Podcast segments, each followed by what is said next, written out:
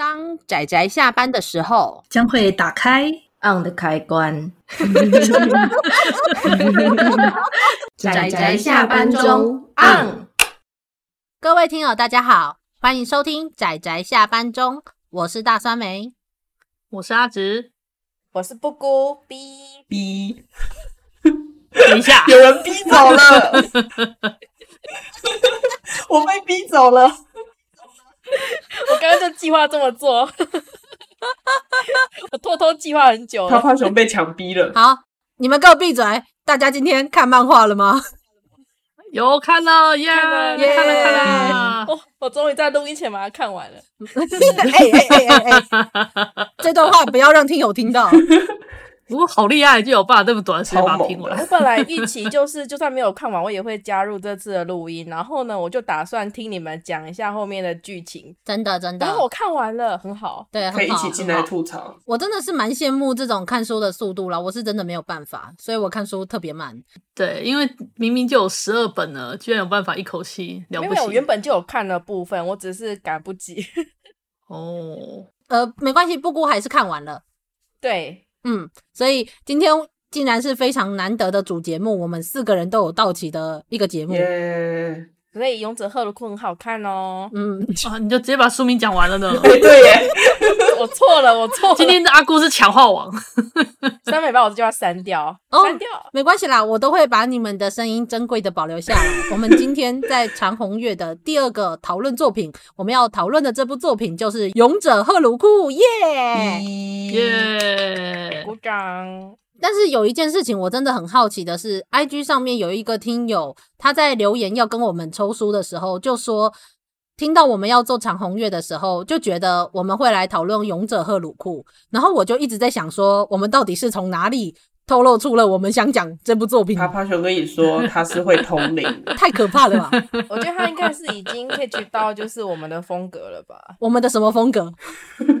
专门专推那种劝退作品的，哎哎哎！阿直把心声讲出来了，这个没有很劝退吧？不过阿直是说这部作品蛮劝退的啦，开头就开头很劝退，因为因为我之前就吐槽说，当时我刚看时，我想妈啦，这什么三流漫画的搞，对，三流搞笑漫画的那个开头方式这样子，然后可是看一看就觉得说，妈啦，你搞什么？为什么一开始要做的一部像三流搞笑漫画这样啦？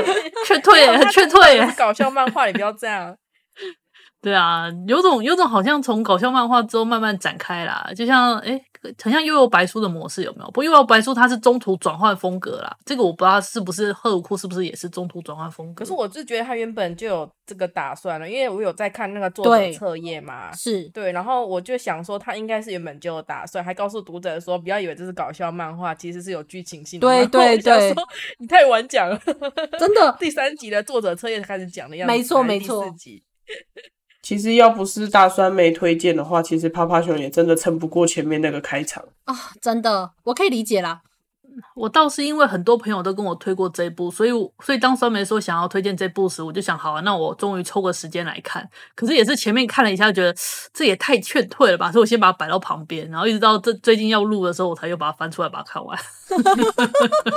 他前面真的是有点，就是那个常看漫画的人，可能前面会有点需要时间，就是你真的要累积多看几多看几话，不然你真的很容易退。感觉没有什么惊喜啦，虽然其实他们各方面的能力都有到，比如说那个画风，或是搞笑点，嗯嗯或者是人设，其实有点可以感觉到他的闪光点。可是呢，就是因为太常见了，就是一种，所以是这样子吗，啊，又是这种那个笑点就戳不到啊，你就会面脸色淡定的把它看下去，这样。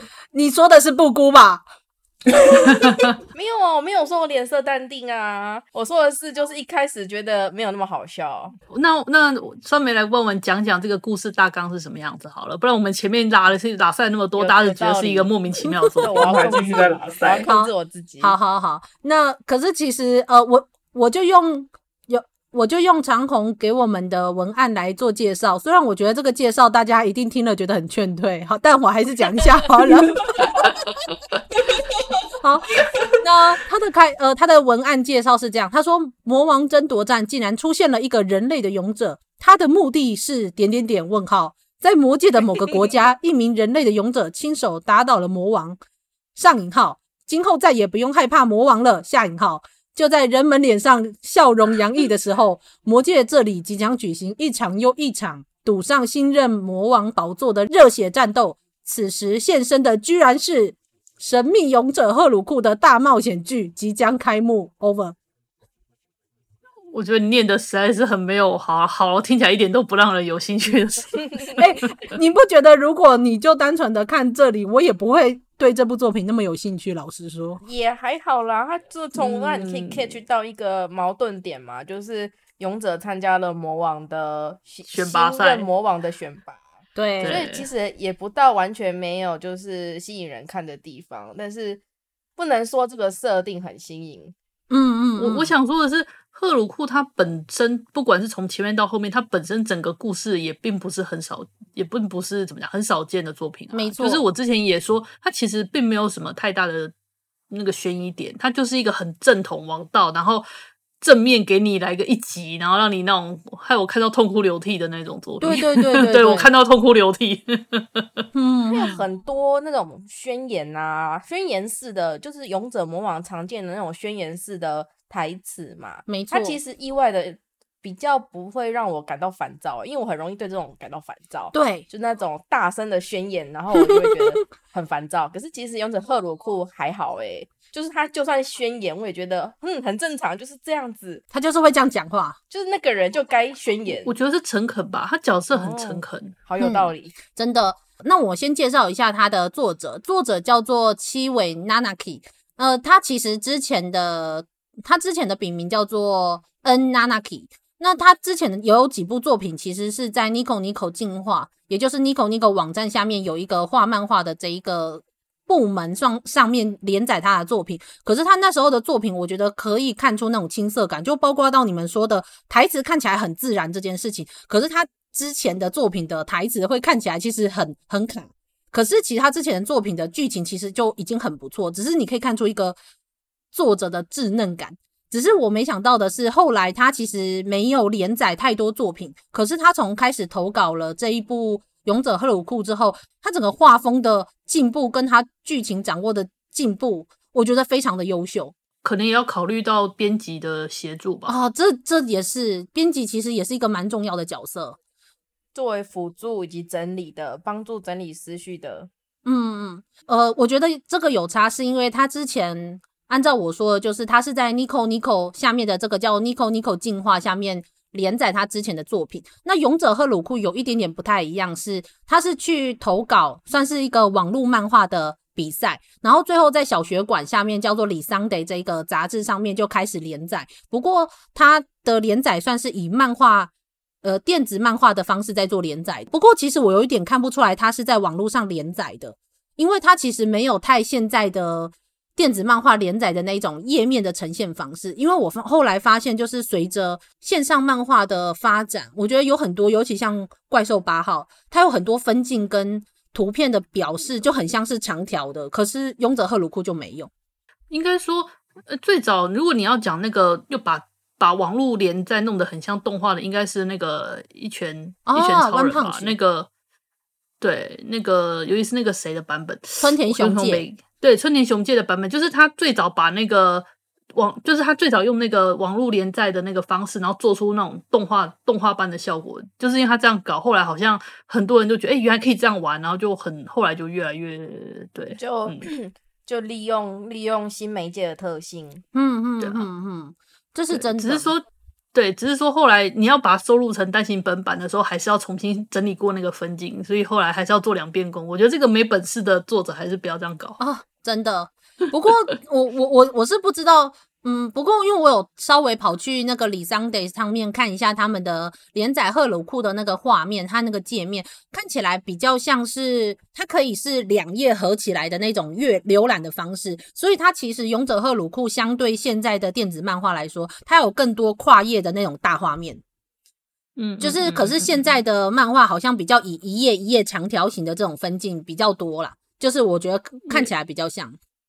没也没有啊，现在很多网络上阅读的方式也很多是一页或跨页的，也是有。他会看，他大部分是左右两边跨页这样。现在还比较多这样，你也可以调整成一页模式或两页模式。哦，因为我觉得有些作者本身就比较钟爱跨页的表现方式，所以你其实要看作者作者的那个特性是什么。嗯，在那个通勤的时候，其实有偷偷瞄过旁边的人，大家真的是因为手机的 size 比较小，所以他们直接这样一长条这样滑下去，是真的。哦、你你们说的是条漫，你说的是条漫对不对？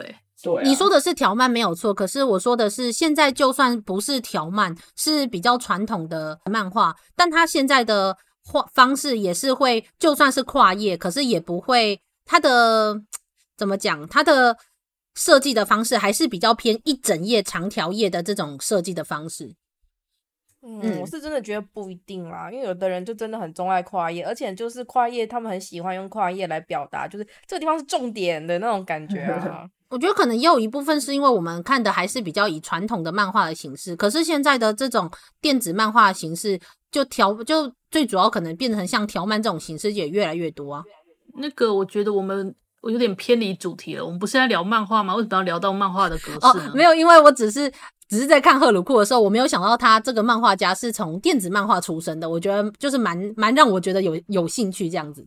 他算是从二零一四年开始连载这一部赫鲁库之后，二零一五年其实那时候在 Nico Nico 上面他也有得到大家投票有得奖，而且他们那时候那个大奖就大概讲的类似说大家预估之后会流行的漫画大赏，然后得到第八名。最有趣的是他的第九名，你们你们知道是什么吗？我们之前有提过的作品。你直接说啊！我不太喜欢乱用猜的。猜猜看哦，好啦，没有，因为我只是想说是电子漫画，因为之前我们有提过那个《诚意三三九年》哦。因为像赫鲁库他刚开始他为什么会去连载，是因为这个作者他去投稿，就是李桑德，就是小学馆下面的李桑德的时候，他投稿的时候，那个时候也有也有办过类似漫画赏，然后那个时候《诚意三三九年》也有在他旁边得奖，都是属于那种故事非常有趣，但画技实在惨不忍睹的类型。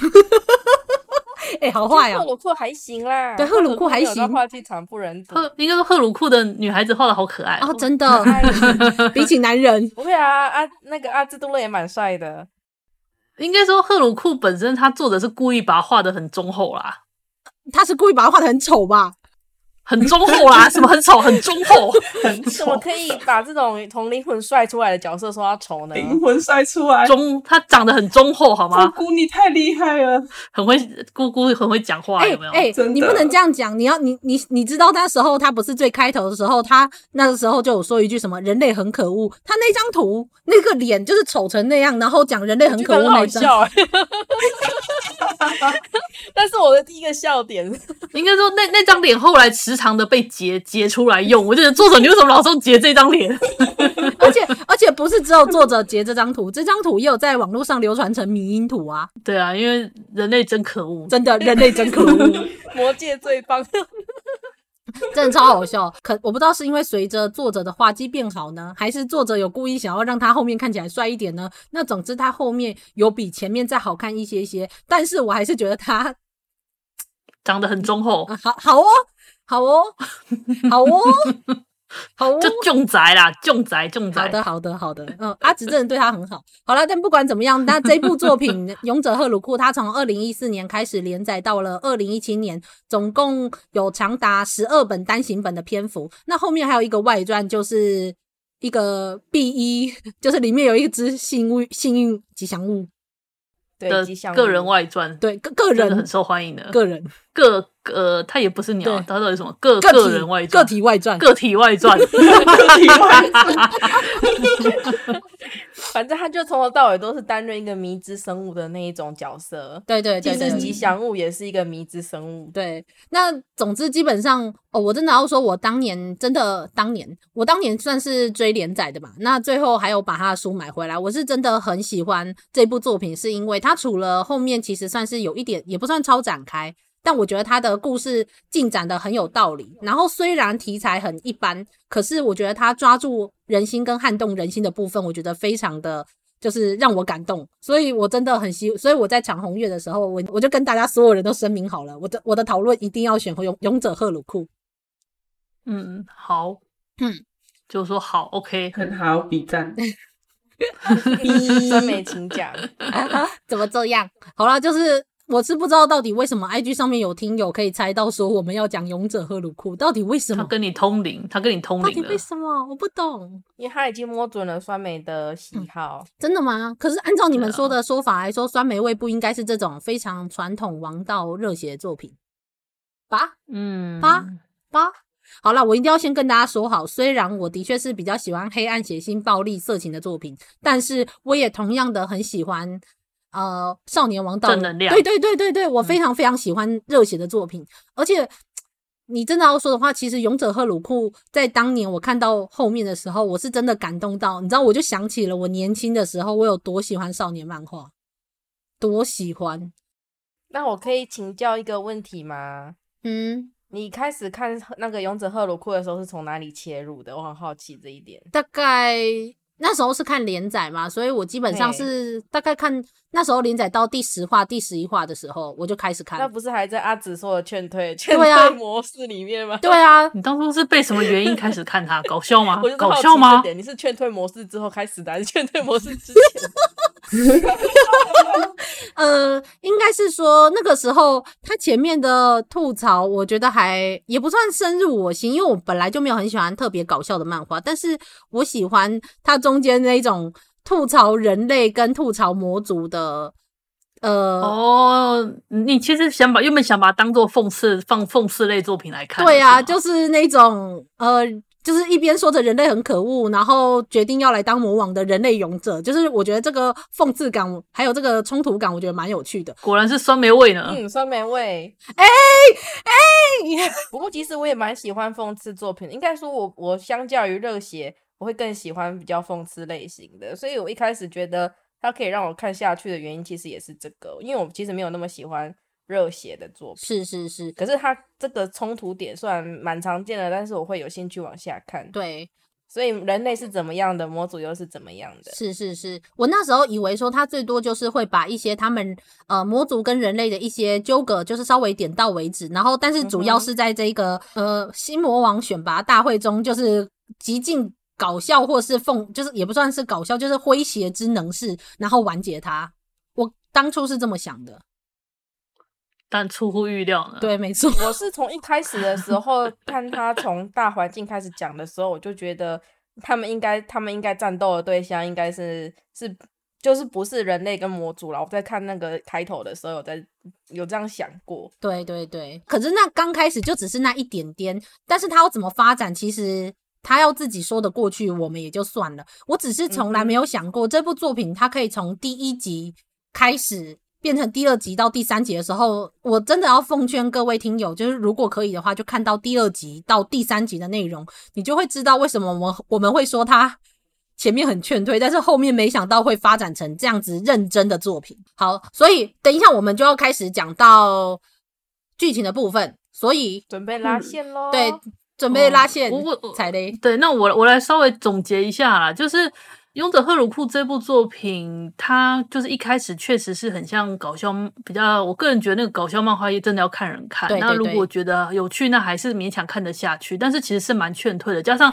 主角真的长得太过忠厚了。你自己就这样讲，可是我觉得很有特色啊！我觉得其实这反而是 帅出灵魂，对，帅从灵魂帅出来。还没开始帅，但是觉得很有趣，就是会有有趣的感觉。是我，我不能讲说他长得很好笑，我总不能讲他长得很好笑。而且他刚开始的那张勇者图，完全就是在欺骗世人。对，所以所以所以就是当一开始，所以你就是看到说，好像勇者要来当魔王的时候，好像很有趣了。是就是，可是当你故事随着发展，你会发现，其实这个所谓的魔族，他们应该称之为魔族帝国吧？嗯、他们自自称为自己是帝国。是，其实帝国的架构跟人类所想，就我们这些普通的凡人，就我们这些人 所想的构架构，其实是不一样。然后他们的他们的他们的处事态度跟他们的种族，其实也真的是跟一般的想象不太一样。没错，没错。那。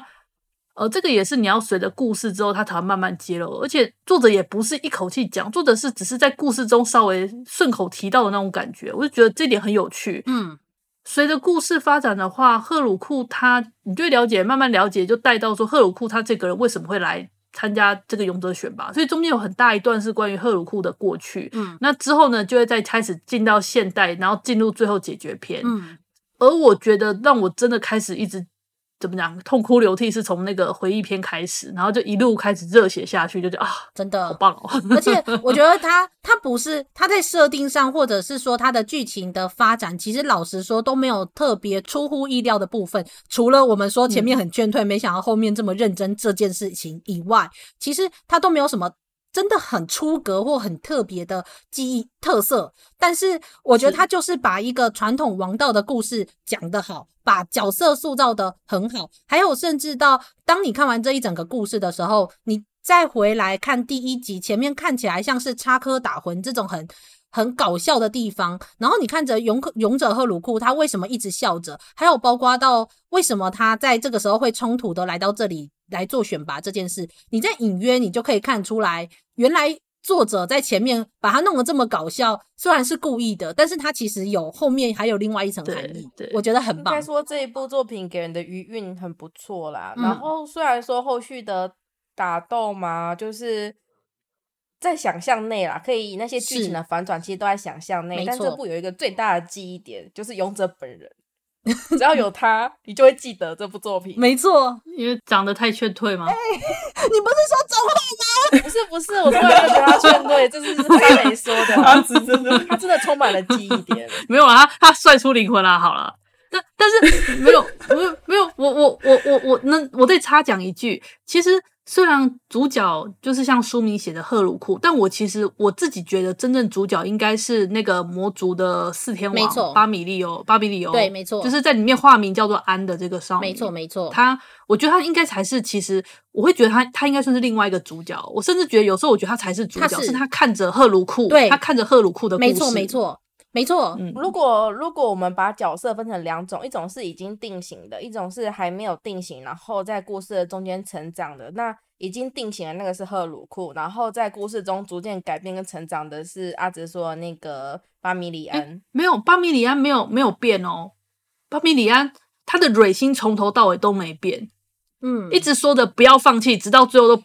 直到最后都不要放弃的是巴米里恩，但是他是对于赫鲁库的态度有所改变。对，然后还有就是对于人类的态度，嗯，对，是他是他从对于赫鲁库抱持的怀疑，因为我觉得是职职责啦，毕竟他是身为四天王，魔族四、嗯、魔帝国四天王，所以他他对于这个人类勇者，他其实是很忌忌讳的，而且因为赫鲁库太强了，所以他其实他他会对他充满警戒。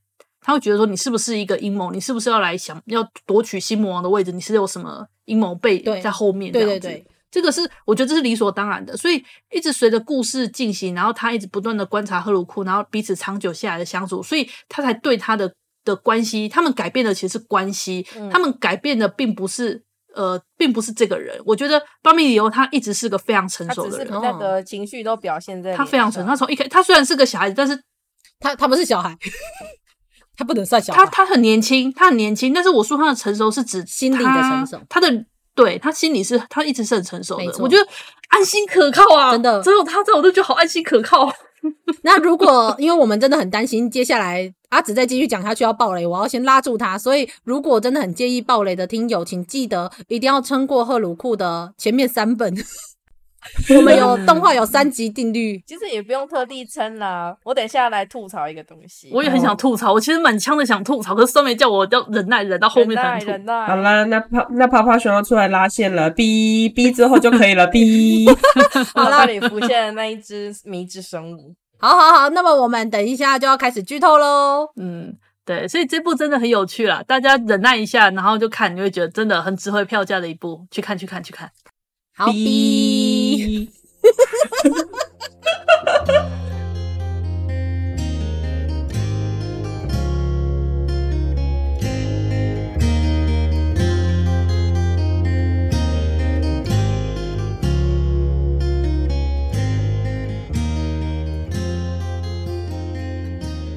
从我知道大家很想吐槽的，我们就开始吐槽吧。那谁先吐？从哪方面先吐？我先我先从帝国架构开始吐槽好不好？好，好，好，交给你。因为因为因为啊，讲到魔王，大家都觉得说帝国的魔王应该是所谓的 leader 吧？对啊。但是不对，在这个帝国的设定之下，魔王只是一个城主。没错，超多的啊 封建制度。封建。对，所以其实应该大家要大家理解一下，其实在这个他们那个帝国，所谓的魔族，他们自称为帝国，帝国他们呢，他们是有一个皇帝，然后呢，皇帝底下是一个那个帝国的，算是那个类似什么长老团嘛、议事团吧，类似这样的一个团，然后之后底下是四天王。嗯那四天王底下呢，才是有各区的魔王。嗯，那魔王他们每一区的魔王，他们就是有一配配给一座魔王城。然后他们的魔王的任务其实是，呃，怎么讲？守护那块土地。简单来说，就是守护那块土地。嗯，嗯，其实应该说意志啦。那那整个魔族，应该说整个帝国，他们的最主要功效其实是替这个全世界去抑制住那些不断溢出来的毒。真好，这是一群好人欸，他们。应该说就是第一线吧，就是作为有点像是边塞这样子，然后第一线的地图。他们其实他们其实是替全世界所有生灵在抑制住那个，就一万年来都这样子不断的在在战斗着，可是都没有人去理解。我觉得哦，你们也太帅了吧！你们可是不是有说吗？其实人类刚开始是可以跟他们就是和平共存的，对。啊、可是是后面发生了很多事情。那那可是我比较。我那时候看到这里的时候，我在想说，等等，我一直以为看起来四天王一高很高等，结果没想到你们其实也才中间偏上这样而已。他们是他们是中间管理，那是中间管理层，好有道理哦。他们是区长，他们是他们是东南西北四区四区的区长，对，很很像是这种概念，超好笑。就是说那个很多魔王，然后他他们就有点像是怎么讲乡长吗？然后呢？对。他是统领的一个什么县长这样子，市长是是是是，嗯对。然后中间还有一个就是中心，然后还有个王，还有皇帝巴米巴米里欧。因为你看巴米里欧，他被他的他的称号是那个赤嘛，然后他是负责南方的四天王，啊，所以南方的城基本上是归他管的。对，然后他下面就有很多魔王，嗯，然后四天王里面就只有出现两个天王哦。对，这超吐槽的，为什么呢？因为他就拉出来了，现在帝国的战略状况，你就看到那个原本。人类是在东边的国家，然后人类原本的威胁度只有 D，然后西边跟南边呢威胁度都是 C，就是那边来的魔族。然后你看到北方，北方就画了一个大大的战斗状态，然后那边的威胁度写成 SSS。对，接下来这才是重点喽。重点是呢，我们这整部赫鲁库的故事呢，就是指人类大局因为发生了一些异变，然后大局进攻魔族，到进攻帝国，然后他们的威胁度呢，终于上升到 S。S 一个 S 而已，然后就想吐槽。等一下，等一下，等一下，那那个北方那个 S S S 那个到底是怎么回事？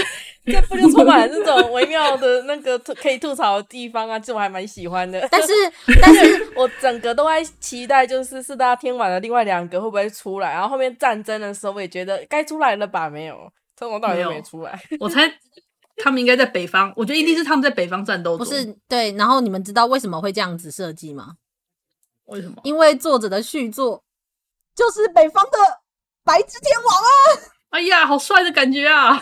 哎呀，我跟你说，就那时候我也是看完之后在吐槽，结果后来就发现，哎，就是这个作者他有续作，然后续作就叫做《意见战记》，它的汉字有“意见战记”这四个汉字，然后后面是一个呃英文，不知道是不是英文翻译成的日日文，然后叫做 Volunteer 啊，我知我知道《异见战记》，我我有我有看开头呢。那时候我就看到大家那边欢欣鼓舞，耶是赫鲁库的续作诶，这样我那时候想啊，原来这是赫鲁库的续作，所以我就直接先看了。看了之后，我就觉得诶，其实感觉不错，所以我对赫鲁库其实那时候一直就保持了很好的好感度。对对对，里面出现的那个算是有点像是兽人的雅人的那一个两只耳朵的，他他其实就是呃，如果我没记错的话，应该就是北方的天王，因为是白色的。那有没有看到西方的？嗯，西方的，呃，我不确定它是西方还是北方，因为它好像没有特别讲说是哪一方。可是因为我看它南是红色，然后会是朱雀，然后东边是青色，哦，我就觉得西边的应该是白的，然后北边应该要黑的。哦，你这样讲有道理。按照这个逻辑的话，哦，西白虎嘛，对不对？等等，但是你好像讲很有道理。对啊，东青龙，然后南朱雀，哦，西白虎，北玄武。它里面这个故事，它其实没有带太多跟勇者赫鲁库呃，也算是有重叠的部分。他唯一有重叠的就是这个角色，然后这个角色为什么现在在做的这一些事情也都没有人解释，目前都没有解释，所以我就很好奇，最后他会怎么样跟赫鲁库的世界观去做重叠的部分。时间线也还不确定嘛，对不对？对对对。但是唯一确定的是，它算是续作，而且是同一个世界，是因为在里面，在赫鲁库里面，其实有一段是四个天王有同时出现的一个画面，然后，然后那个 Nanaki。七尾七夕这个作者，他就有曾经有画过一个短短的几页漫画，就是把中间那个戴着斗篷的那个女孩子，然后就是露出她的真她的脸的样子，然后就是续作，也就是《异界战记》这一部作品的女主角的样子。所以我们可以确定的是，算是有连结。所以为什么我们要吐槽这件事情？没错，我觉得他就是故意要连结到他的续作啊。然后我觉得他如果要讲到吐槽帝国架构的话，我就一直想想要吐槽的就是说。我觉得那个帝国的皇那帝应该不是人，应该是那个龙啊！他一开始就说是龙啦。对，然后呢，龙之子，那我想说，不就是王子吗？那个角色，对，我也想讲这件事。你是王子嘛？对啊，对啊，就是，但是他讲龙之子，他说哦，他居然知道我的底细。我心想，嗯，是那个吗？是那个吗？你该不会就是那个？你是王子。可是这样讲起来的话，王子也要当中间管理层啊，真是真是辛苦。他他年轻的时候算是。将军嘛，对不对？类似那种东西，啊、他是慢慢已经爬到 中间管理层的那种，我们要为他鼓掌。啊，那个阿兹杜勒嘛，他升官了。哎、欸，可是他年轻的时候真的，啊、阿兹杜勒他在年轻的时候，呃，要讲的话，其实就是在讲到里面，呃，青之四天王的这个阿兹杜勒，他曾经在一千五百年前，曾经也是一个看起来如此青涩的一个魔族少年。嗯。然后遇到了美好的人类，然后经历了美好的邂逅，最后，等等等，你这样讲起来一副好像故事变得很歪，怎么回事？你不觉得死在怀中这件事是一件很棒的？等一下，完全歪掉了。说明你不可以刻意把事情扭弯。我我没有，就是就是那个一张一张嘴跟一条舌头引发的误解。对，不过这样子这样子，我真的也要讲啦。我们刚刚不是提说，其实这部作品《勇者赫鲁库》它的是双主角，一一第一个主角就是赫鲁库嘛，嗯、另外一个主角就是巴米利欧，嗯、这两个人是双主角，然后。我觉得最让我感到开心的地方就是这两个人，他们真的是朋友，而且自始至终他们都是朋友。欸、真的，其实我中间一直很不安，你知道吗？因为我一开始就站阿兹杜勒跟那个小巴，我就一直很不安，然后我就知道你会站这一块。我也是，虽然他们同框的时间很少，小巴一直在跟赫鲁库旅行，但是呢，就是从一开始的时候就觉得、就是可，可是你知道，可是见到回忆篇，当赫鲁库讲到他的团长、他的队长的时候，我就觉得啊。就这个才是真的，就是这个。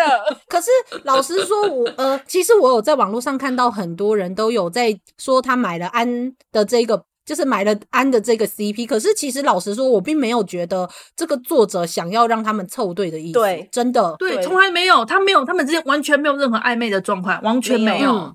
嗯、这点很厉害，中间彼此信任，那也是。对伙伴、对友情的那种延伸，对，这很厉害。他能够掌握住那个界，我觉得很厉害。然后反而是他让队长跟赫鲁库之间反而有有点什么，对，有点什么。但是因为赫鲁库太忠太忠厚了，这词好好用哦，劝退是不是？忠厚没有，我是还蛮喜欢赫鲁库的。你不要这样，我相信你也是喜欢他的。我超喜欢他，而且就是。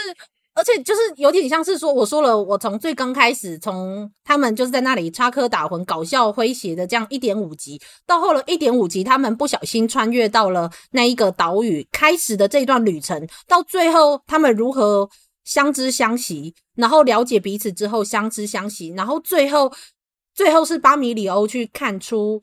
赫鲁库他心中的那一份渴望，你要说是翻转，我不知道算不算翻转，但是我觉得他这一段的感情描写的之好，我真的是看到整个痛哭流涕，很自然呐，难得是在自然。对，而且最重要的是，它不是爱情，它可以把一个单纯的友情跟伙伴之情描写的这么纯粹又热血，可是又不会感让你感觉很戏剧化或是狗血。就是你就算看到小巴脸红的喊着赫鲁库，你也不会觉得这是爱情。对，甚至小巴到最后面结局不是还拿那个魔杖，然后在那里打赫鲁库，然后说你这个笨蛋，然后就之类的，我也完全没有像是感觉他们在打情骂俏，不觉得。对。感动。不觉得，我觉得他的真爱还是阿兹都勒。虽然我完全没有这个苗头出现，但我相信未来，我要期待这样的 未来。我觉得阿兹都勒，我觉得阿兹都勒就是一开始就把那个好感度拉低啊，这白痴。真的，原本好感度很高，真的，真的都不知道该说什么。是不是有一种，不是有一种说法吗？两个人互打是恋爱，还是两个人勾肩搭背是恋爱？互打，互打。可是，可是他跟他跟，可是小巴跟阿兹都勒之间，我觉得也不是互打。就是爱爱的爱的互打，都烧都差点烧死了好吗？不要这样，而且烧的伤更重。有 CP 感啊，怎么回事？好了，我承认，如果我我我其实也某种程度上我站阿兹杜勒跟小巴这一对，但是只是因为就是线索太少了，所以目前我都觉得这对比较像是哥哥带妹带妹妹，我也觉得有点像。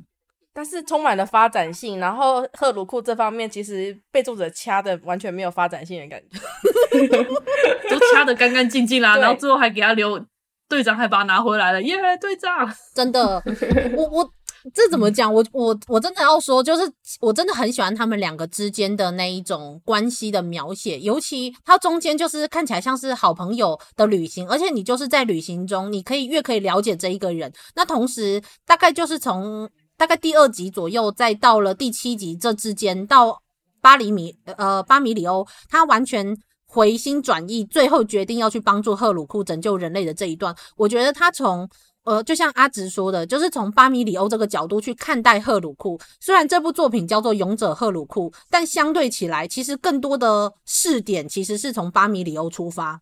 对，就是你其实更可以看到巴米里欧的想法。没错，没错，他其实有点坚韧的旁白。我老师我在读的时候有这样想，是，就是他在看着战斗的时候，帮忙帮战斗讲旁白，然后呢，自己的内心也要讲一下旁白，真的。然后对赫鲁库的想法也要讲一下旁白，没错，就是吐槽役啊，他是专职吐槽役啊。可是我觉得他最棒的是，他可以把巴米里欧这一个角色塑造成。在吐槽的时候很好笑，可是他在感人肺腑跟认真起来的时候，你仍然会受到他的感动。然后他在战斗的时候，你可以觉得他好帅又好美。哦，好棒，好强啊！他超强，然后最后他超强的也是处于一种快要外挂的程度 真的，他是那种，那么我觉得这作者处理女性角色的强度这点很棒。他里面作者笔下女性角色是真的是强，他不是那种依附在男性底下，或者是就是一定要男性来救援那种强，不是，他的女性角色是真的是跟你并肩作战、一起战斗的那种强大，而且他的那个描写是。不怎么讲，不显眼的强，就是他可能不显眼，但其实他很强。嗯，没错，而且就像是虽然说勇者赫鲁库真的是，我觉得他在吐槽勇者很强这件事，因为勇者赫鲁库真的实在是爆炸的强。但就算如此，嗯、我们仍然可以看到旁边跟他竞争的那个修拉，就是那个不死族的修拉，他有多强。他真的也，哦、他战斗的时候很帅啊，很美，帅气，对，又帅气、嗯、又又又又美。就很有黑暗精灵风格的一个，没错没错。然后，但是像另外一对姐妹，就是雅斯塔跟那个伊斯塔，伊斯塔，对他们这他们这一对也非常可爱。诶，那个那个妹妹，那个妹妹叫什么名字？伊伊斯塔，姐姐是雅斯塔。我其实很喜欢伊斯塔，诶，为什么？反转的魅力，他超有趣的，你不觉得吗？其实照理说，你如果看了设定，你会发现，其实伊斯塔她算是。他的综合能力其实都是非常顶尖的，可是偏偏他就是因为超级超级怎么讲 free 的自由人，所以反而两边怎么讲，反而都没有特别强大出色的地方。但是综合能力超强。嗯、然后我其实很喜欢看他潜入人类人类皇城这一段，诶，好喜欢哦，好开心哦，看他那种潜入超开心的，真的。而且就是在每一话的最后面，他都会最多一页或两页在讲雅斯塔他如何去呃雅斯塔如何去潜入。敌营的这件事，然后如何去应应对之类的，而且，但是他还有中间还有吐槽，像他例如说，不是拿出什么夜视眼镜，他是可以看清楚周围，但是因为他的眼睛看得很都可以看清楚，所以其实并没有必要，这道具没必要，但这是赶紧学的问题。对，但是他说这个就是他心情的问题，然后我就。对超想吐槽的，但是我而且还连续三次，你知道吗？那那种间谍道具还拿出来，连续三次不同各种各样的道具，可是其实都是没有必要。真的，我真的觉得超好笑。我一直在想，这一个作者到底是多喜欢在这种莫名的，就明明是这么紧张的气氛中，可是又带出这么吐槽的，想让人吐槽的气氛。基本上，我觉得他可以一切为二。我觉得模组这边的画风应该都是这样子的，就是即使在大战的模组的画风也都是长这样。没错，我觉得他的。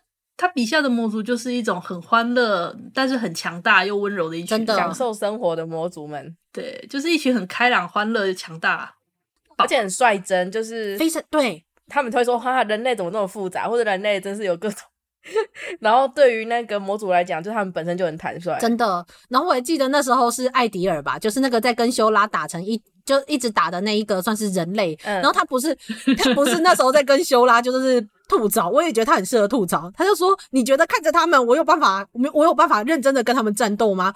然后修拉说：“嗯，对，我也这么觉得。”我觉得你，我觉得更想吐槽的是，他不小心带着那个闪亮亮的笑容说：“因为你的那个那一幕，我就我觉得我就跟修拉一样说，等一下暂停。”真的，哎、欸，那一段也超好笑，我笑翻哎、欸！说等一下暂停暂停，你为什么要这么犯规的露出那个阳光男孩的笑容？我那时候也说，等一下，暂停，画风不对，画风不对。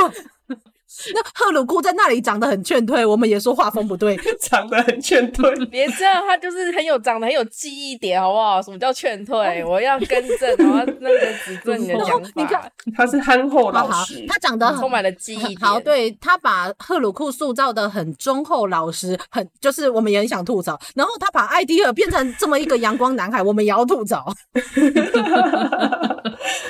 你不觉得吗？嗯、他那时候就说那个暂停的时候，你知道我整个笑翻。我是说，其他奇幻漫画我还没有看过这么搞的，就是说等一下我们再战斗，但是你先暂停一下。对我，我觉得他这个他这个点真的抓的很漂亮，因为他他会讲。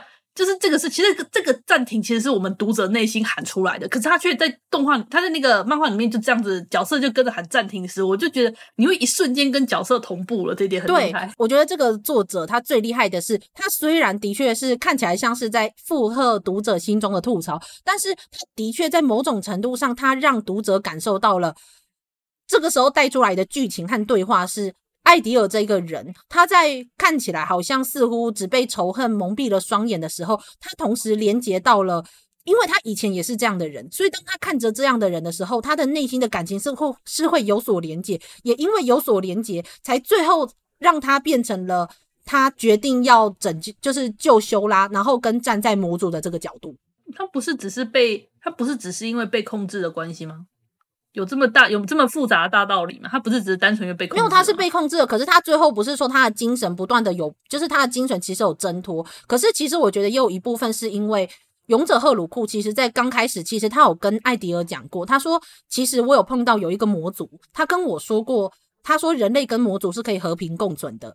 虽然说这可能一般人讲出来，艾迪尔跟那个艾米艾艾莉西亚是不会相信的。可是因为是赫鲁库说的，所以我觉得他们是有把这件事放在心上的。而且他们还说，未来如果有机会的话，他们想要去魔族那边看看，是不是真的如同赫鲁库所说的。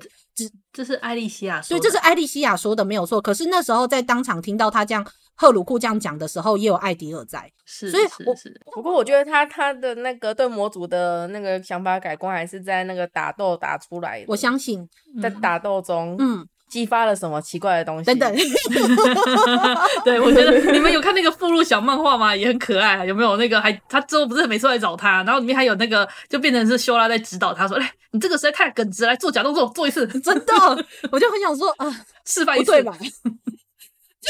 他有指导他剑术啊，就在他那个剑下死去活来。我讲的是事实。哦，对啦，是啦，是在他剑下死死去活来，死去活来，字面上的意思。对，可是我觉得，也就是因为这样子，所以他们才可以毫无顾忌的这样去战斗。对啊，然后会让那个艾迪尔的心里，就是除了被控制的那个想法之外，多了对战斗、精进战斗的。这个意识吗？嗯，所以就是这个盖过了原本的控制，啊。没错，没错。还有，还有，我觉得最精彩的是后来不是那个他是整个被整个算是进入完全疯狂状态，精神整个被破坏嘛。嗯、然后最后在最后一幕的时候，是他们去回收，就大家在战后再去开始慢慢一一把人类变回原样时，然后回收到他时，是那个修拉就直接制止其他人自己上跟他对战。我而且在那时候他不是还吐槽吗？我是我是公主陛下，然后没有人知道就吐槽说没有，你是新任，对，你是你是魔王。他说我已经成为了这座城的公主陛下，然后旁边人就说、哦、没有，你是魔王。我们身为一个女生就想称自己公主有什么不行？我真的超喜欢他可以把认真的时候同时在吐槽跟搞笑这件事融合的很好，你又不会觉得搞笑的东西太多，也不会觉得太认真太严肃，可所以看不下去。而且不要忘记，那只 B 一直从头到尾在后面晃来晃去。没错，那只 B 它一直不断的在严肃剧情中从后面晃来晃去，然后纵使怎么样，你会发现它非常自然的在各个故事中晃来晃去。而且不止啊，作者在画一些边边角角的民族的时候，充都充满了槽点，但是那种槽点是不会吐槽，但是他们就是从画面充满了槽点。嗯。而且有一些像刚开始我一直在觉得很好笑的是，他不是后记有在那里写什么闪亮日记吗？对，嗯，然后那个闪亮日记，我那时候都很想吐槽，就说你真的确定你不是鸟吗？然后，那然后这一点竟然没想到，竟然也是一个梗，他拉到了结局，对，没错。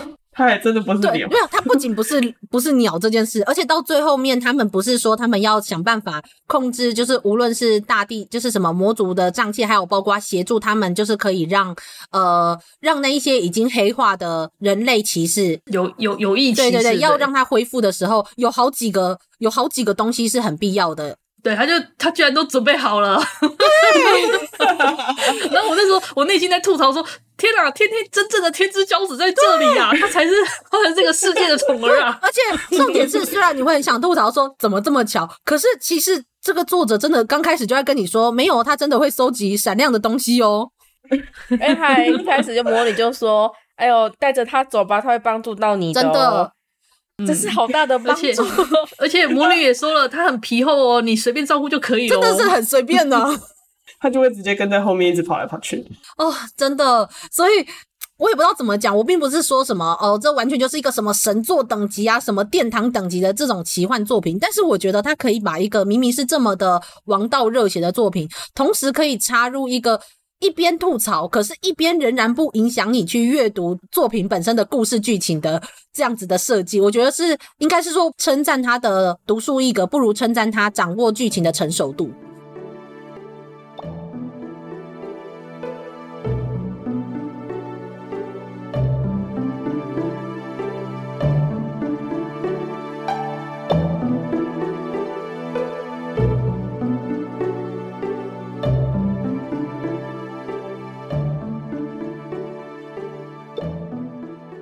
之前酸梅不是说前面一点五集就是令人就就是劝退人的三流搞笑漫画吗？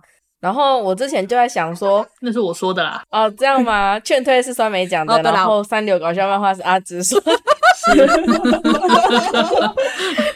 然后我就在想说，其实一开始那个搞笑，其实它贯穿了整部十二集，我觉得那个作者的搞笑的风格都没有变。没错。就是这样子的，然后呢，一开始觉得没有那么好笑的原因，可能就是首先你开始就是刚接触，感觉没有好笑，然后接下来就是有更多值得吐槽的东西，所以你笑不出来。嗯，可是呢，你看到后面，你就会逐渐麻痹，然后就觉得很好笑，就是这种情况，你就开始习惯一些吐槽的东西，然后你就很自然的融入那吐槽，你就有心情去笑了。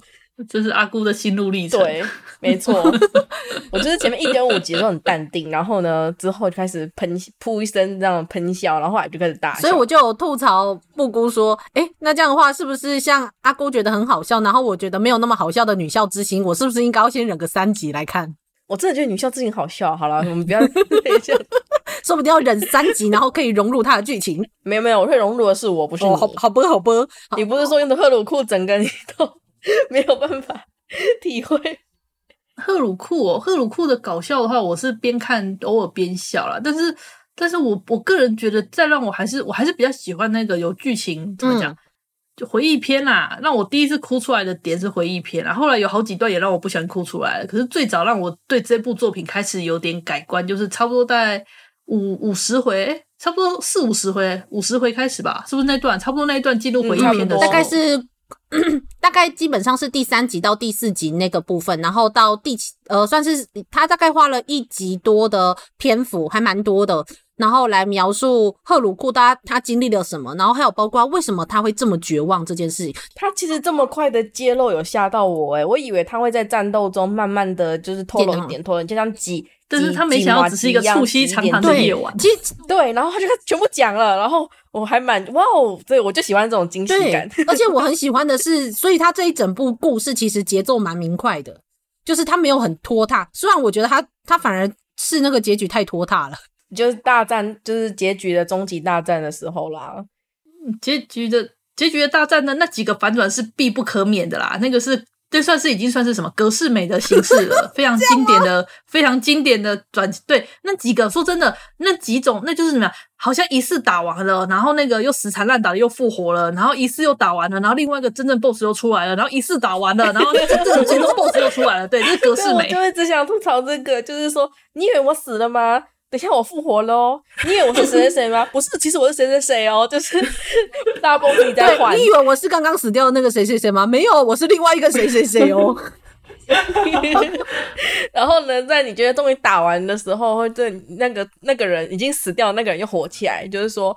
我才是，我才是，我没有死哦。刚刚的那个，刚刚的那个只是我那个障眼法啊什么的，然后太蠢了，你们有死了吗？然后在大家觉得他要变 boss 的时候，又突然出现另外一个，就是说，不，这个人其实已经死了，他只是现在意识被我占据了。啊，好哦，你死没死，反正你就是大 boss 嘛。可是你知道，我现在听到阿阿紫这样讲，我还蛮好奇的。所以阿紫其实反而这种格式，就是这种这种剧情，反而其实是奇幻作品中真的很常见的内容。应该是王道吧？应该说战斗战斗战斗作品中，大部分都是这样处理啊。真的有有翻转到他这种一直翻一直翻，我就说哦够了。他大概只翻转三次啊，是啦。他现在他大概只翻转了三次左右啊，没错啦，差不多啊，没错啦，是没错。但是我自己个人觉得有一点太长了，但是好像的确按照它里面的设前面的设定讲起来，好像的确也只能变这样子了。这个作者已经在一开始的时候就设定好了啦，啊、只是说相较于他前面的节奏来讲，你会觉得那个大战是不是打的有点久？对对对对对对，比较像。可是我可以想见，他应该是在这个剧情在设计大纲的时候就已经决定好最后是怎么翻转、翻转、翻转。哦，是啦，是啦。只是说这种翻转让人不太压抑，反而像阿紫讲的，其实感受到一种传统的格式美。哦，对啊，就没有什么悬念，也没什么压抑。嗯、但是你可以感受到，哇哦，就是王道就是要这样。真的，我觉得这个作者的其他作品，还有包括到那个《意见战记》，真的是你很可以很明显的感受到，他就是喜欢这样子剑与魔法的奇幻世界设定。而且最后大家都 H E 哦，真的是王道，太好了，所有人都 H E 赞，Happy Ending，Good。我我只能说，我真的很开心。我其实。啊！就我我我跟你们说了，我已经很久很久没有为一部少年漫画这么感动了，已经很久了。你你会不会你会不会太缺乏爱了？看太多酸梅味了。刚刚阿紫直接切到酸梅盒了。哎哎、欸欸，不是，我跟你说，就是，可是我觉得有一个重点是，其实少年王道的作品我并不是不喜欢，而且还有水上物质。可是我觉得水上物质跟它不太一样的是，水上物质很成熟啊，水上物质很成熟。对，它是一种非常成熟的包容。可是赫鲁库不太一样的是，它中间有太多，你如果连接到赫鲁库身上，你会感受到他那种绝望，你会真的觉得很为他悲伤。我那时候看着赫鲁库的过往的时候，其实我真的很难过，而且尤其你看着他，他最刚开始第一集出来的时候，他几乎随时都是笑着的。但是随着故事的进展，你会发现他越来越笑不出来，而且比起他是一个勇者，他当勇者都是一拳打完那个敌人，但是他真正黑化的时候的篇幅跟他的影响力反而比较多。你不觉得很惨吗？他明明是一个勇者，他明明是一个英雄，他却成为了这样的人，然后最后是魔族的。巴米里欧从刚开始的怀疑他，就像阿紫说的嘛，他从刚开始的怀疑他，然后不相信他，到最后看到了这一个人，他不仅看到了这个人，想要去帮助他以外，他除了想要去接纳赫鲁库，他中间有说嘛，说如果这一切事情结束之后，你就来帝国吧。但后来他才发现到，没有，他不该讲这句话。如果他是真心为了赫鲁库着想，他不应该讲这句话。他最后他决定在第七本吧，第七本的最后面，他那时候讲出来，跟赫鲁库大喊着，你知道那时候真的是，我就一边吐槽说这怎么那么狗血的台词呐喊，可是我又一边哭到不能自己。他就对着赫鲁库说，他说。去吧，去拯救人类吧，拯救那些对你重要的人。然后这一次，你不是只有一个人，这一次有我陪在你身边。哦，那时候真的是王道热血哈。对，而且而且而且，我真的很喜欢的是，他是自己觉得说，纵使你不想救，我也要救这些人类。我了解到说，为什么赫鲁库他没有办法讲这句话，就算这是他心底最深的渴望，因为第一个是他的经历太绝望了。他真的太惨了。他虽然是一个英雄，可是他是一个勇者，可是他什么都做不到，他没有办法救任何人。然后第二个是在他面前的人都是魔族，如果他要在魔族的面前，然后说：“哦，我要去拯救我的伙伴人类，然后就算这些人类可能会害死你们，我觉得他也讲不出口。一个善良的赫鲁库是讲不出口的。可是今天是谁说？是巴米里欧说的，是一个最刚开始、最在所有魔族中最怀疑他、最质疑他的那一个人说出了这句话。哦，我那时候真的是看到超感动。嗯、我想说，从巴米里欧的角度讲出这一句话，对赫鲁库来说是多么的具有意义。这件事情。啊，我大概是太久太缺乏爱了。你真的太缺乏爱了，我真的很感动啊！我我好喜欢，我好喜欢巴米里我，每次笑起来都一副邪笑的样子。这一点哦，我喜欢哦，那种爽朗的啊哈哈，看起来真的像魔王那种大魔王的那种邪笑方式。真的，他的女人很正啊，就是又可爱，然后又正又强又美丽。嗯，真的。所以我就觉得哦，好棒哦，基本上也是一个无敌的存在。是啊，没错。他他应该说这一部在打斗方面一直都挺爽，他没有让那个主角方。受到那种致命打击，然后在地上匍匐前进，然后好不容易就是突破桎梏，然后我赢了。没有，他一直让主角方一直都是顺畅，没错，这样子。对，所以纵使纵使有时候巴米里欧好像遇到一点危机，但是他有很飒爽的那种闪避啊或躲开，然后纵使受到攻击的也是那种感觉像是有点半游刃有余的挡下来。他最后看起来比较狼狈，是因为他魔力用到干掉，所以才那一副很累的样子。但其实大致上他都是很帅。但是你知道当初在追连载的我有多紧张吗？哦，真的吗？他从头帅到尾，欸，对啊，因为他就是一种哦，危机又出现了，然后下一话就是什么啊，这才不难不倒我呢。然后危机又出现了，啊，这才难不倒我呢。你以为我只有这样吗？可是 可是可是你知道，在当初我看的时候，我真的很绝望，而且我那时候那是第九十九话，我永远都记得，因为我因为我真的紧张难过到。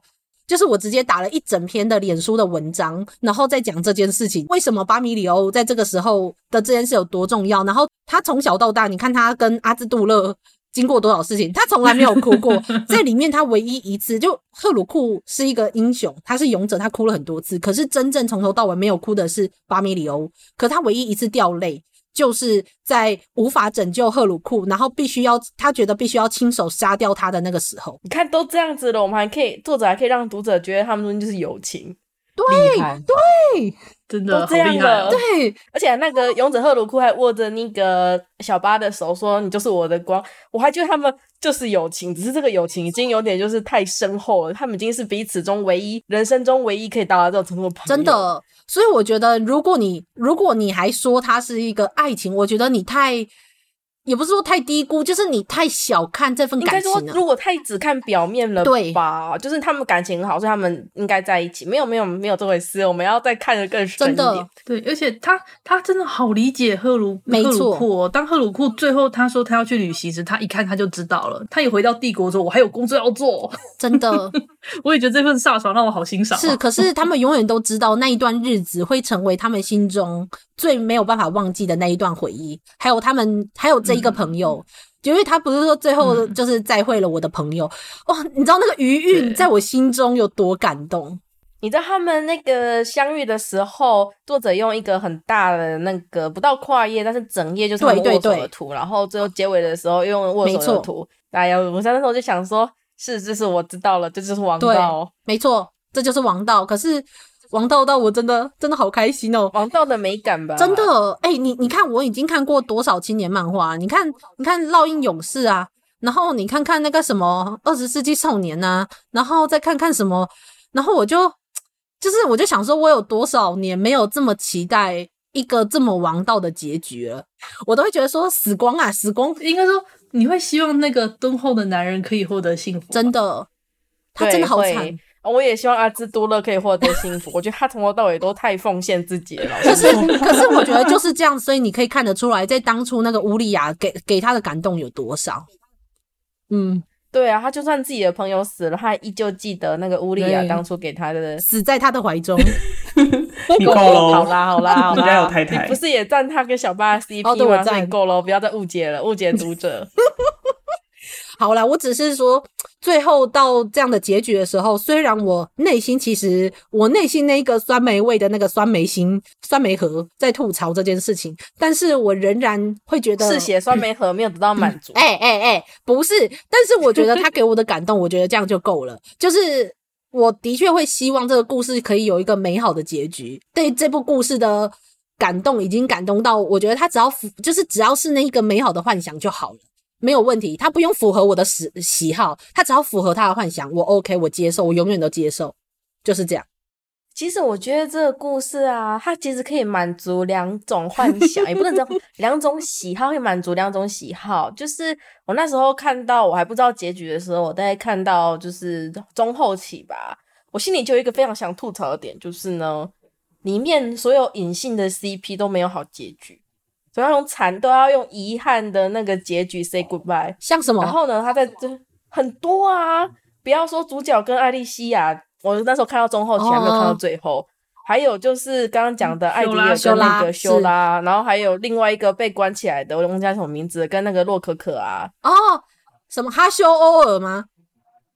不是，好像我有点忘了，他名字有点拗口。那那那那一段，那他们两个那一段真的好可爱哦，很可爱的，看到眼睛。最后他消失的时候，就是一种残念遗憾。他们可能还没有发展出任何东西，可是就是有一种隐性 CP 的味道。有，但是就是一切都在还没开始之前就被扼杀了，或者是他们已经有还有那个勇者克雷斯跟那个啊夏露亚密，对啊，就全部的 CP 都是遗憾的结尾，然后。然后我就想说，这作者是有这种喜好吗？这种癖好。然后呢，我看到结尾的时候，通通 H E，我想说，好哦，好哦，两种都被满足了。不管你是喜欢通通 H E 的，不管是你是喜欢那种残念、遗憾、那个心痛感的，都可以得到满足哦。哎哎哎哎哎，跟，但是我真的很喜欢那个洛可可端着那个那个菜菜，然后打开房间没有人。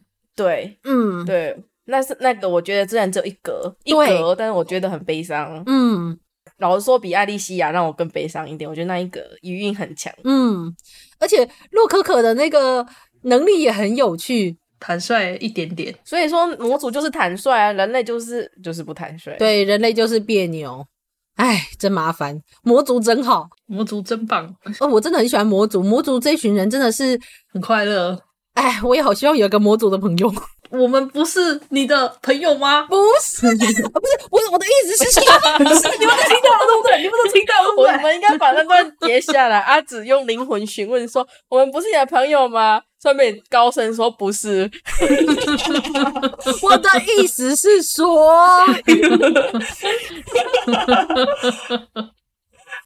我觉得好像怎么解释都不太好，我还是比较解释。你 切，你把酸梅核切出来，以示真。他只挖了一个坑，酸梅掉进去。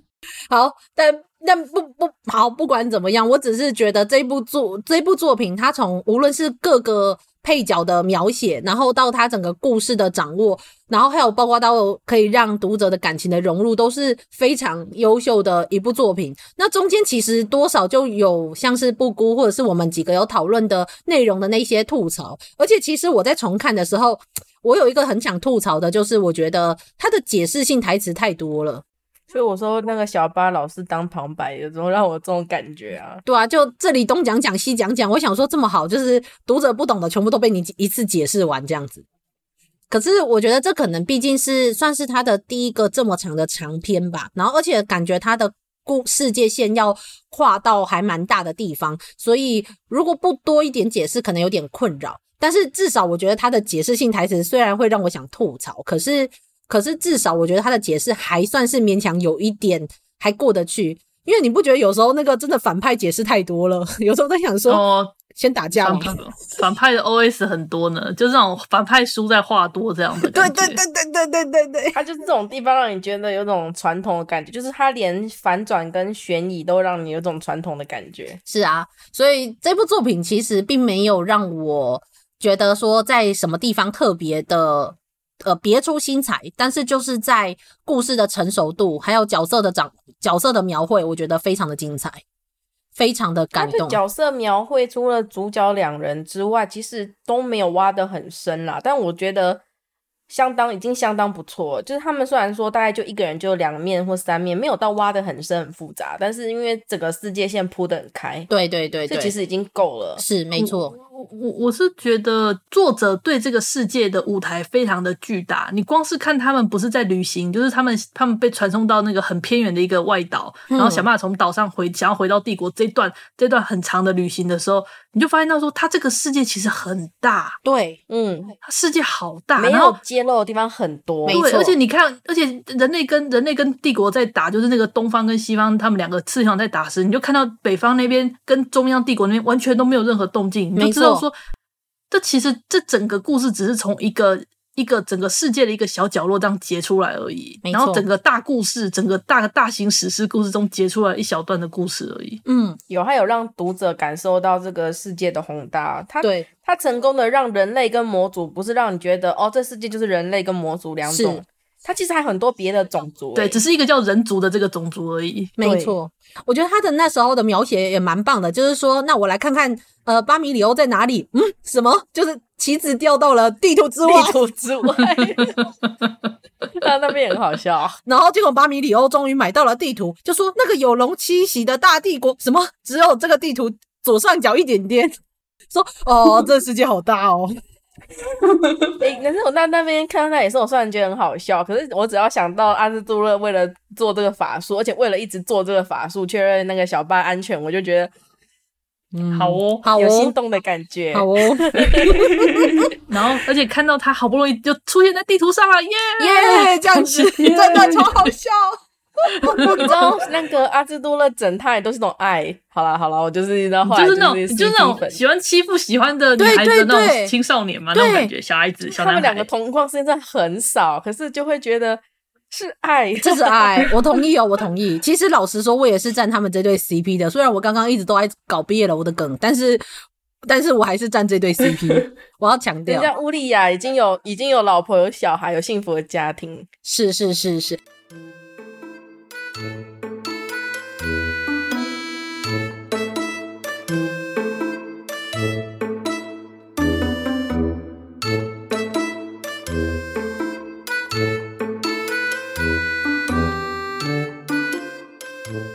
讲到阿兹杜勒的这个角色，其实我有一个我蛮感动的是，其实它里面有一种我隐约感受到有一种像是意志的传承的这件事情，就是像那时候乌利亚嘛，他不是期待着人类跟魔族可以和平共存，可是他没有办法做到，但是他带出了阿兹杜勒。那阿兹杜勒他其实在他的国家其实是有。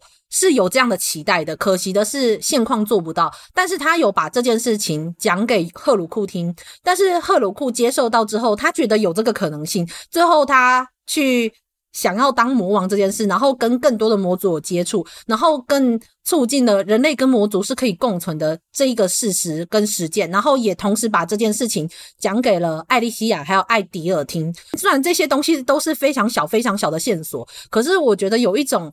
像是你知道，对于一个和平的世界的理念，这个想法不断的在传承。也许前面的人已经不在了，或者是我们再也看不到他了。可是这个想法仍然会一直持续在未来的人的想法当中，然后会继续努力着。我那时候想到这一点的时候，我是真的觉得很感动。精神的传承，真的，你看，像那个诚毅三三九年，不不也是吗？就是他的重点不是在哪一个人特别强或特别厉害。你看赫鲁库，你要说他强吗？其实他的心理是很脆弱的，因为他很他过得很惨，但是他受到了激励，他有巴米里欧在他身边，所以最后他仍然坚定的相信我们可以和平共存，然后我要去拯救人类这件事情，我又觉得很棒哦。我觉得我可能真的太久太久缺乏爱了。这样子，到底有什么作品可以再让我感受到爱呢？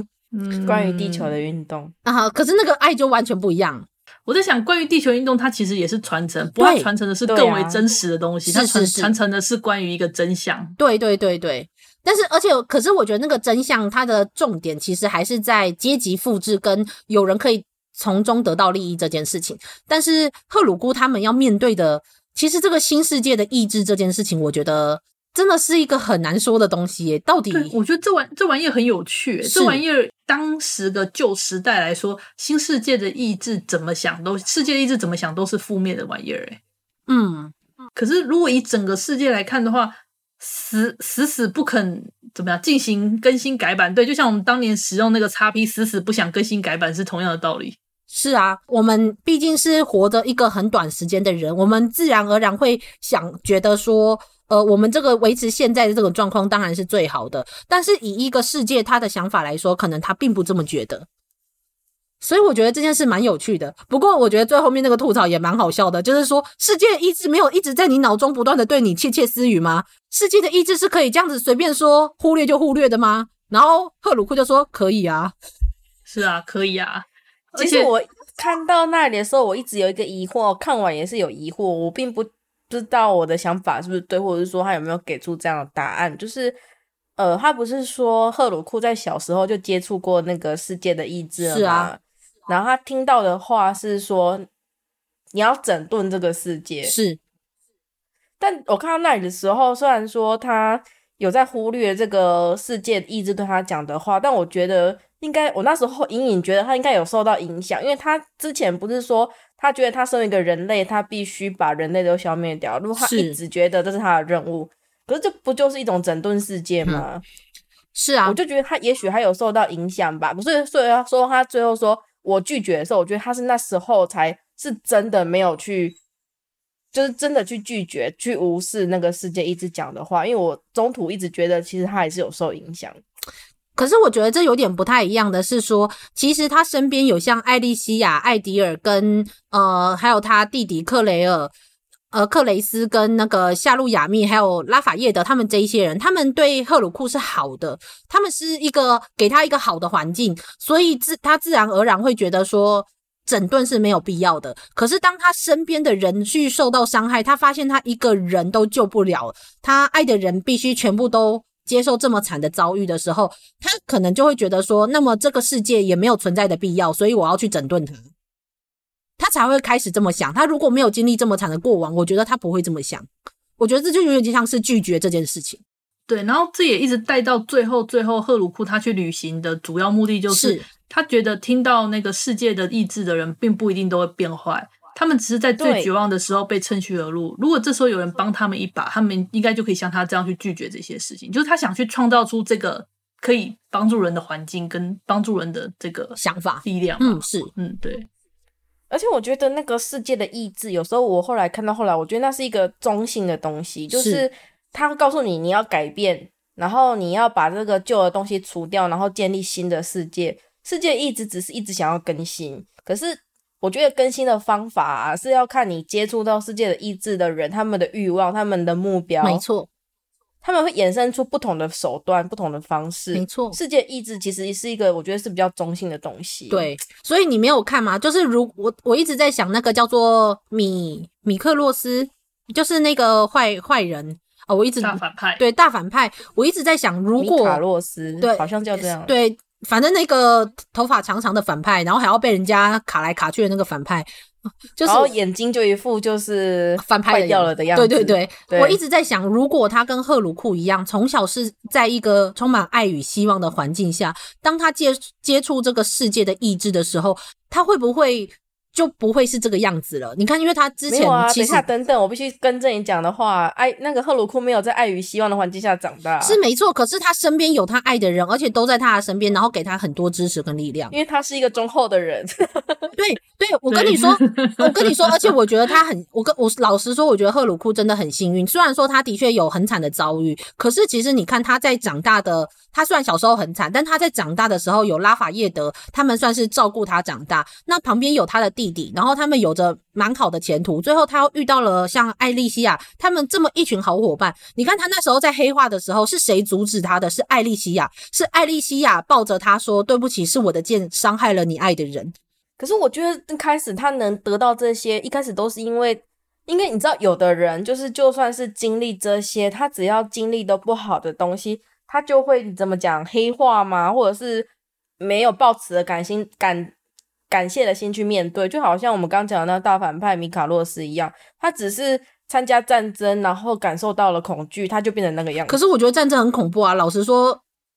可是人家就要看你心里在想什么啊。我觉得赫鲁库怎么讲，他以前也是很惨，他只是把作者只是把那段他被虐待的过程啊给他压缩，然后加上他有特别能力，你觉得他没那么惨。而已，但实际上很惨。我觉得在那段日子里面，黑化都不是奇怪的事情。可是他没有，他没有黑化，他一直用他那个真诚的心去对待别人，而且他被贵族虐待，最后被贵族救，然后就说，他就心里就想说，不管怎么样，他感谢他。我就觉得这很重要，这就是赫鲁库这个人的想法。可是有的人是经历这些，然后被救了，也是觉得。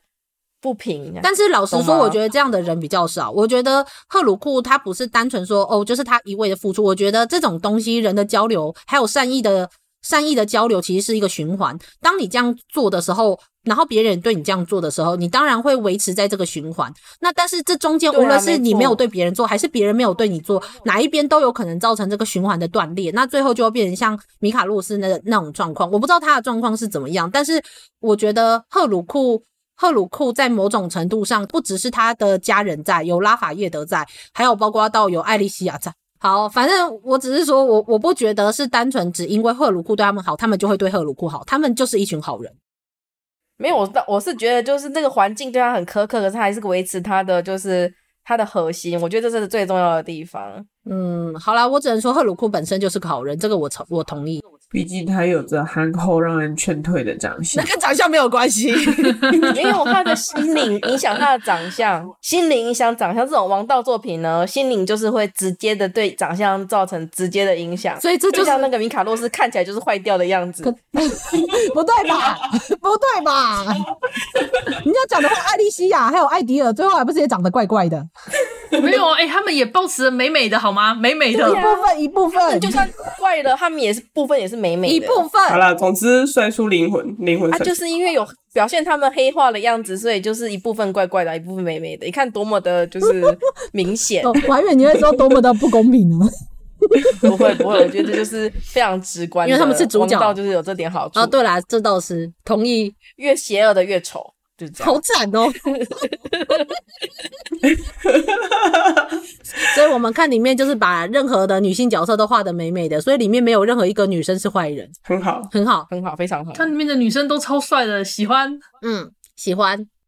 从灵魂帅出来，嗯，帅。好，但不管怎么样，就总之这是一部虽然王道热血，而且没有没有特别写出新意，但是一样是一部感人肺腑的好作品。嗯，结论是，而且槽点略多，槽点略多。哎、欸，愉快的吐槽吧，大家。他这部最有趣的就是他可以一边吐槽，然后一边享受他的故事，这是我觉得他很厉害的地方。哎，有很多作品我吐槽到一半我就不看了。对，有点像修拉这么严肃、看起来严于律己的人，他也时常有一些很搞笑的点，例如说。肉体再生不是尝试吗？对，哪是尝试？应该说这个就是节奏掌握的好的证明吧。因为通常吐槽呢，就是一个断点，就是都那个读者会突然停下来吐槽，就是整个剧情的流动是会有出现一个断点的。那你怎么把握这个断点要放在哪里，是让读者读起来是顺的，就好像善用顿点跟逗点一样，还是说你会突然的在两个字之间突然 切开？嗯，就是是不同的，你要去善用哪里是合适的顿点，就好像刚刚阿紫讲说他们战斗打到一半，然后吐槽，对，那个时候就是该吐槽，那个时候就是一个非常适合下的点，就是这种把握，没错，实际的把握。但是我觉得下得好的吐槽是一回事，可是我觉得他最棒的是他的吐槽可以连接到他的剧情本身，还是一件很棒的事情。还有就是联系到那个角色的性格，对对，没错。那时候就会不小心默默的跟那个里面的角色同化，然后你就发现那些角色把你的 OS 都讲出来。没错，超棒的，这点很厉害。就当你当你想说等一下，或者说等一下，那噗嗤笑出来时，他真的角色也会有开始吐槽。对，然后 就是说，这是都是这真是充满紧张感的战斗。然后呢，旁边的人模组人就是对各种享受生活，真的，然后就会对，然后就会想要吐槽，就说。看起来很悠哉的样子。对，巴米里欧的吐槽的那一个真的是超好笑，就说不行，艾迪尔你要留在这里，不然的话等下肉会烤焦的。然后就去打模组了，然后他说好死，我就留在这里。然后最后巴米里欧就说不对，你们还是蛮从容不迫的吧。真的，我那个真的是笑到翻掉。我说你们看起来过得可惬意了，享受生活嘛，我们要把握时间，享受生活。不过，不过想想，我觉得这应该也是因为有赫鲁库啦，毕竟他很强，他很强，他很强。对，有余裕，有因为有他在所以，就所以才能够注意说烤肉有没有烤焦。这也是一个小小的心意啦，就是我们太空通常看到这种。人类跟魔族大战，还有人类自己的我要拯救他还是消灭他的，还有各种反转的作品，我们有时候都会觉得你知道苦大仇深，要皱紧眉头看啊。这部就不会啊，魔族这边就是爽，打斗就是爽，然后呢就是好笑，真的就是你看勇者和鲁库他的打斗真的都不怎么好看，他只是打的很惨，但是巴米里欧的打斗好美哦。美爆，就网点用很多啊，跳舞哦，火之舞。对，就我现在在跳舞这样子，然后那个什么火龙啊、火鸟啊、朱雀啊什么的，哦，美爆。但是好啦，不管，就是这只是我自己内心的吐槽，说你这个偏心也偏太多了。不过没有关系，因为女孩子都很可爱 又很美，所以我 OK，我接受。嗯，对，最后的吐槽，阿直赞同。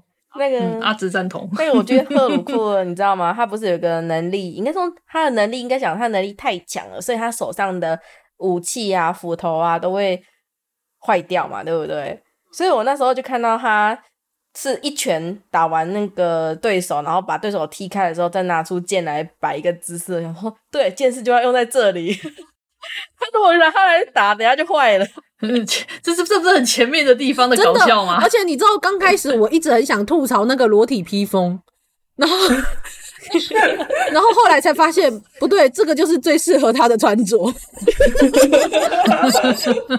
就很多一开始你觉得这是吐槽点的，后面都有奇怪的解释回来。不要解释这种东西啊！好啦，解释还蛮厉害的，我很高兴你解释，就是你会有点分裂。对，就是。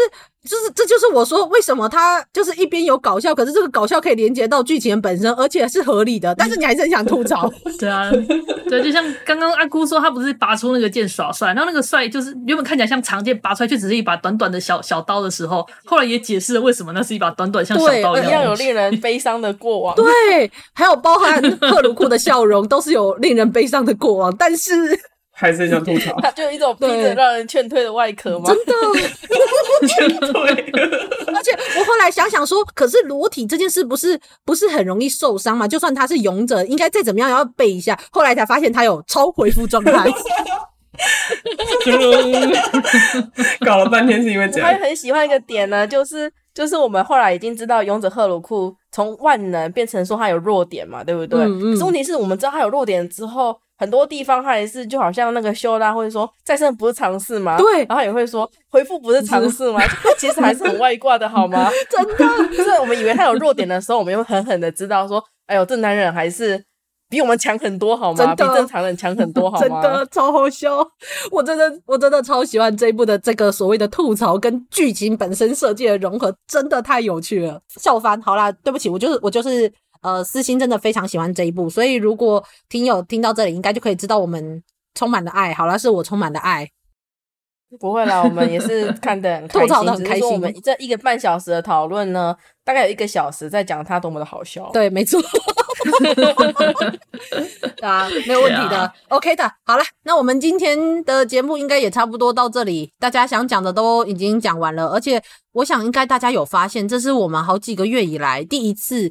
在正式的主节目中有四个人到齐，诶，B 很重要吗？这个 B 之前也有吧，就已经有好几个月了吧，应该有一段日子。你看，因为每个月就两集嘛，然后我们这个月，然后上个月，我们直接问趴趴熊应该是最快的。嗯，哈，应该是节假物语吧？那不是主节目啊。那个算特别节目吧？哦，对，好啦，没关系，反正总之我们很难得的已经有四个人都没有一起来讨论主节目了，但是非常开心，这次竟然四个人都到齐了，那就当做我们长虹月的呃讨论的压轴，讨论也不过两集。我还在想说，哎，等等，我们这个月还没结束吧？什么时候变成最后的压轴？我本来想说讨论的压轴，但后来想想讨论也不过才两部，有什么好压轴？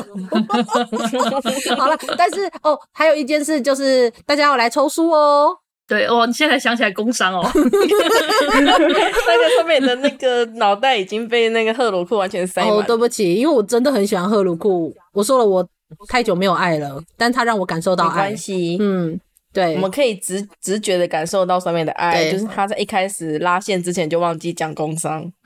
哦，没有啊，我本来是想说工伤就留到最后讲。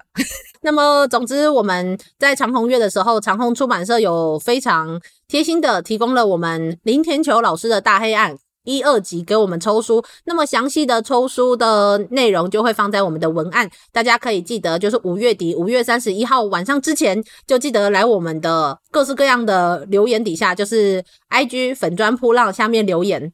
告诉我们你最喜欢长虹月的哪一部作品，还有 tag 一个朋友，就可以得到抽奖资格了。嗯，好，就这样子啦。逼，呃，好，其实巴巴熊本来今天说他想要从头逼到尾，对，结果他破戒了。因为我的 B 在最一开始被 阿姑抢，哦，对啊，都是都是阿姑的错，快点上去！我预谋已久，真的，对我预谋已久，把那个趴趴熊的节奏打乱掉了，我都已经准备好要逼了。所以趴趴熊，你知道吗？其实布姑讨厌你很久了。这个理解，这个酸梅过来，酸梅就是看想看到暴力血腥的画面，你们懂的。没有办法，赫鲁库已经用完我所有对少年漫画的爱了。好啦，那我觉得差不多啦。那谢谢大家听我们那个。呃，怎么讲？胡言乱语，我们这样七嘴八舌讲到现在。那么我们之后这个月还有长鸿的出的比较新书的两部作品的推荐，所以大家记得再收听我们的节目。那么五月底，五月二十九号就是我们的节目满一周年，一周年，一周年。好，对，那我们当天也会有特点哦。那么就这样子啦，大家记得再收听我们的节目哦。好，大家拜拜。拜拜拜拜，大家拜拜。啊，上班，工作啦！我不要工作，下班了，回去回去工作喽。